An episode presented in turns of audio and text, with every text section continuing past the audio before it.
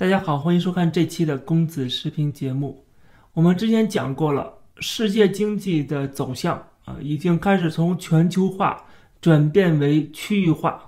就是各方啊，就是共同价值的这些经济体，他们组成自己的一个贸易体系。不管是欧盟也好，还是北美自由贸易协议也好，还是东南亚的这个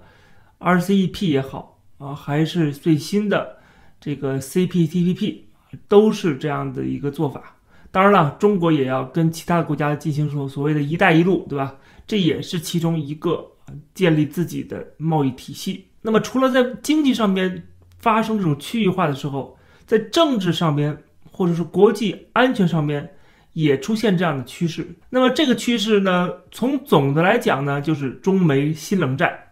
那么分成了这个两大阵营，呃，中国阵营其实是很弱的，因为它其他的国家跟中国没有形成这种紧密的军事联盟的关系。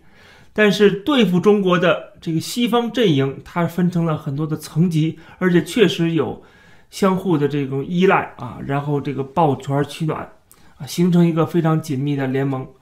比如说，我们看到冲到前线的，就最新的这个成立的叫美英澳的。呃，这个军事联盟，我们之前讲过了，叫做 AUKUS。然后除了 AUKUS 以外，还有一个五眼联盟，对吧？然后除了五眼联盟以外，还有一个就是四方安全对话机制，叫 QUAD。所以说，这都是对付中国的一些啊，这个小团体啊，这个小团体是有互相重叠的，它的作用是不同的。但是总的来讲，西方阵营对付中国的这个呃新冷战的态势。阵营对阵营的这样的态势已经逐渐形成了，而以美国为首的西方阵营，它对付中国的这个不同的等级、不同的规模、不同的形式啊、不同的组织，已经开始逐渐成型，等于是在一步步逼近中国，最后把中国拉到这个新冷战当中，或者说他自己也愿意进入新冷战啊，这也是根据这个中国内部的这个政治形势的变化啊来决定的。它也需要树立外部的敌人，所以我预计在五到十年左右的时间，中美的新冷战就会达到顶峰，而这个顶峰，呃，有可能会出现军事上的摩擦啊，就是擦枪走火的情况。那么真正出现擦枪走火了，能不能收得住啊？这又是另外一个问题了。特别是当中美彻底决裂之后，那么收不住之后，那中共就走向他们自我灭亡之路了。虽然他们认为这条路是拯救他们的唯一办法啊，伟大复兴的唯一的路径就是消灭美帝的全球霸权，对吧？这是他们的说法，他们的思想啊，站到他们的立场上肯定会这么认为的。但是我们站在更客观、更呃全盘考虑啊，然后再结合历史，在了解双方的不同的立场的时候，我们会分析出来最终的结果是什么。但是这中间肯定伴随着很多的这个非常啊大的痛苦啊，人道灾难呢，啊或者是一些呃我们在历史上看到过的一些场景啊都会重现的。那么我们再讲讲时事啊，就最新发生的，就是这个跨四国安全对话机制，他们最新的要在华盛顿进行新的会议了啊，这是这个四国领导人首次就是在疫情之后首次。线下进行会谈。那么，据新闻上报道，就是这次会谈的主要目的就是要这个确保半导体供应链的安全。美国、日本、澳大利亚跟印度他们发表的一个联合声明当中提到了，说这技术的设计、发展跟治理和应用都应该由我们共享的民主价值以及尊重普世人权来塑造。他特意强调了就是价值观的问题。那么，到底谁符合这个四个国家共同的价值观，同时又是这个半导体供应链的重要一环呢？那当然就是台湾了，对吧？所以说，这四国家的这个联盟，他们的这个声明，实际上其实指的是如何来保护台湾的安全，甚至是保护台积电的安全。当然了，台湾不止台积电一个啊，它是最大的一个。就是说，这次的跨的他们的这个会议，其实。隐含着一个内容啊，就是保护台湾。当然，这也可以看得出，就是他们也意识到了，中国如果攻打台湾的话，那么对整个半导体行业是一个巨大的打击啊，或者说半导体的这个制造就可能落到中共的手中。这也能从侧面反映出，半导体的重要性是台湾这个独立自主的这个重要性的一个很重要的环节。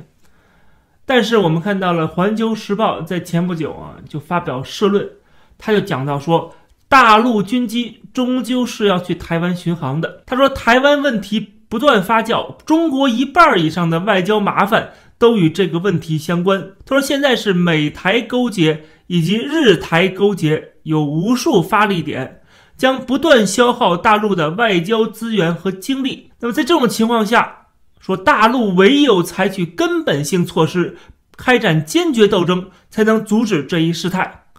彻底镇住民进党当局和他们的支持者，牢牢把握台海局势的战略主动权。那么怎么做呢？他说，解放军战机飞到台湾本岛上空去，这是我们一定要迈出的一步。那么这样的话，等于就是在挑衅，这个挑衅有可能就造成战争的发生。那么。他没有想到吗？当然想到了，所以他文章后面写到说，所以说大陆军机飞越台湾岛，必须有大规模压倒性的军事斗争准备做后盾。军机飞越只是大陆重置台海格局强大决心的一部分，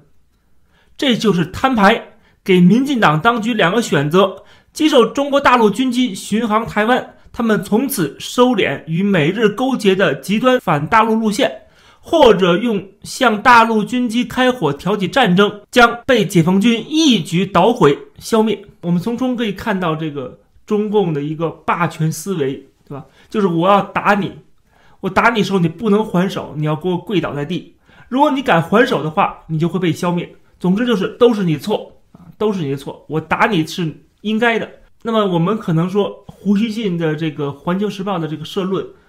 他很可能是在虚张声势。很可能是继续的，像过去几十年如一日一样，他们在耍嘴炮啊。这当然是一种说法，但是有一个问题，就是说他们这种耍嘴炮是不是真的会成为现实？今天是耍嘴炮，但是这个耍嘴炮过些日子没准就真成为现实了，这个是说不准的啊。我必须要强调这一点，就是今天很多人仍然认为中国绝对不会打台湾。绝对不会发动战争，因为中国的实力不够。但是大家要千万记住，是不是打仗，是不是发动战争，跟你实力的强弱没有绝对的关系，是跟这个领导人的他们的决策是有关系的，也是跟他们的这个呃，就是这个政权的一个制度的本质是有关系的。就是他的决策有的时候并不是绝对理性的。他会算他的角度来考虑问题，我们不能从我们的角度来考虑共产党会不会打台湾，我们要从共产党的角度考虑应不应该打台湾，要不要打台湾啊，这才是关键。外界很多的观察者，他们犯的最大的毛病就是这一点，所以我们要看共产党，如果你是习近平的话，如果你受到过过去那种教育啊，以及处在现在这个位置上的话，然后你会怎么做？啊，在中国的经济快崩溃的时候，在欧美世界的围堵制裁之下，导致中国根本就走不出去。哎，这个产业没法升级，技术也获得不了，然后眼看着这个共产党党内的这个反对势力啊，就跃跃欲试。总之就是你的政权摇摇欲坠的时候，你会怎么做？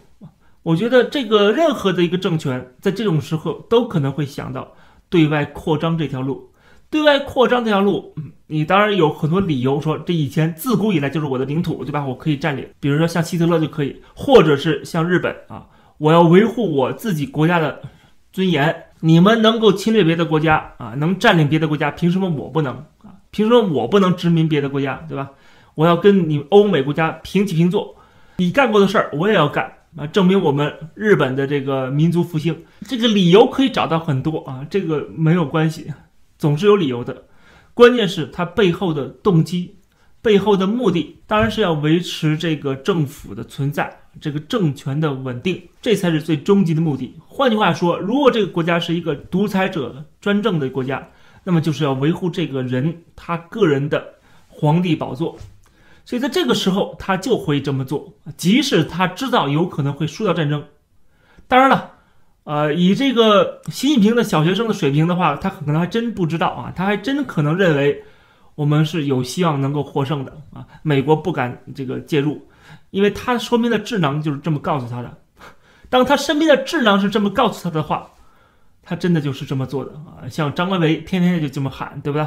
胡锡进这些人，胡锡进还属于边缘化的人物。那些给中央政治局讲课的张维为这种人啊，所谓的国师啊，金灿荣啊什么的，他们实际上就在误导中共，做出总体来讲是有悖于这个历史趋势的一些决策。他们不知不觉的就会导致这样的一个悲惨的结局。但是在眼前来讲，这个是他们可以获利的地方，因为中央本身也有这样的需求。总之呢。当一个国家定于一尊的时候，这个皇帝他如果是个明君还好；如果他是个昏君，那么这个国家将会被带到万劫不复的深渊。所以了解这一点，我觉得台湾就应该加紧备战了。中国大陆加紧备战，台湾也应该加紧备战，同时把美国给拉进来。而随着中美关系的恶化，实际上西方阵营一定是站在台湾这一边的。一定是站在台湾这，只不过他们出力是多少的问题。我觉得现在越往后拖，反而是越有利于台湾的，就是因为帮助台湾的力量会越来越大，最后大到中共的所谓武统，他的侵略、武装侵略是很迅速的就会失败。这也是五眼联盟的目的所在，也是四方安全对话的目的所在，也是这个美英澳的军事联盟的目的所在，更是。美国整体的印太战略的目的所在，所以说时间不等人啊，